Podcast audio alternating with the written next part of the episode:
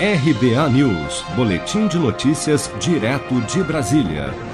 A Caixa paga nesta sexta-feira, 23 de outubro, a segunda parcela do auxílio residual de 300 reais para 1 milhão e 600 mil beneficiários do Bolsa Família com NIS Final 5.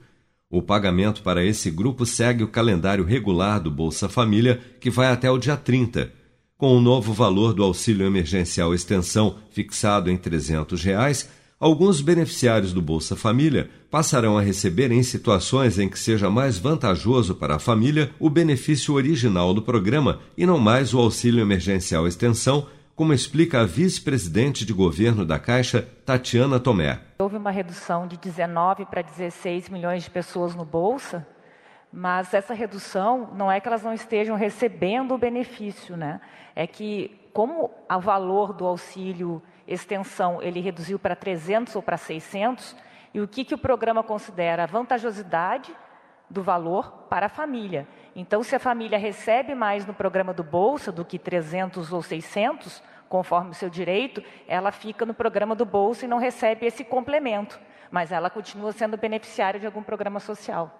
Para os beneficiários do auxílio emergencial que não são cadastrados no Bolsa Família, só será possível saber se terão direito às novas parcelas de 300 reais, de acordo com as novas regras do benefício, após o recebimento da quinta parcela de 600 reais.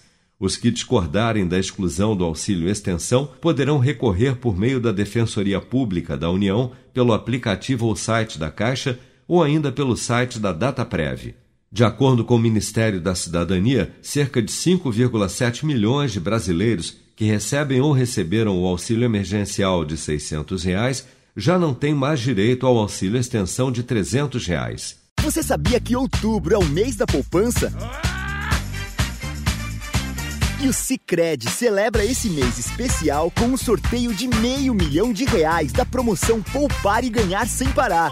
A cada cem reais depositados, você recebe um número da sorte para concorrer. Procure sua agência e participe com produção de Bárbara Couto, de Brasília, Flávio Carpes.